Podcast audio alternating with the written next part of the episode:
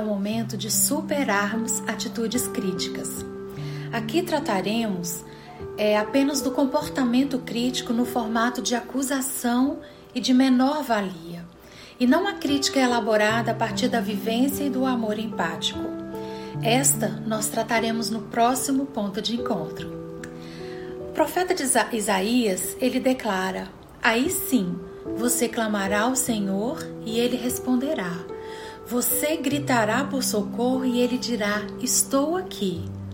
Se você eliminar do seu meio o jugo opressor, o dedo acusador e a falsidade do falar.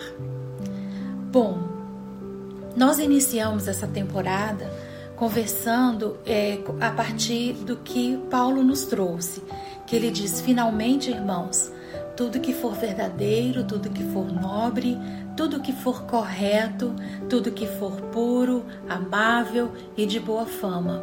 Se houver algo de excelente e digno de louvor, que isso ocupe o vosso pensamento.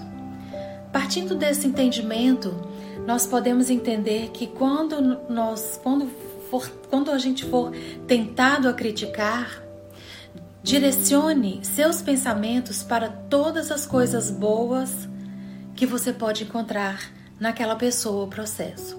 Eu vou repetir. Quando for tentado a criticar, direcione seus pensamentos para todas as coisas boas que você encontrar naquela pessoa ou processo.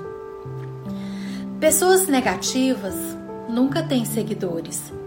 A Bíblia diz: é, melhor é viver num canto sob o telhado do que repartir a casa com uma mulher briguenta.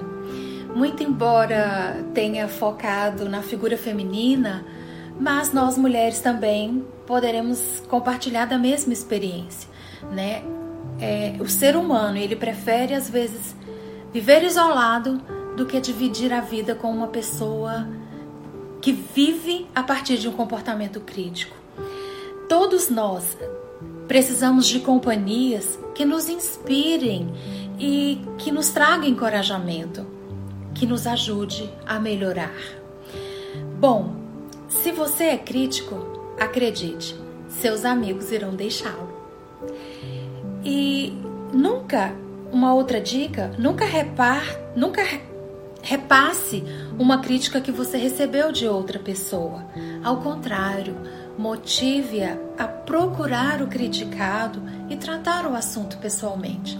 São inúmeros oportunidades de um comportamento crítico que a Bíblia nos exorta acerca da maledicência e da fofoca.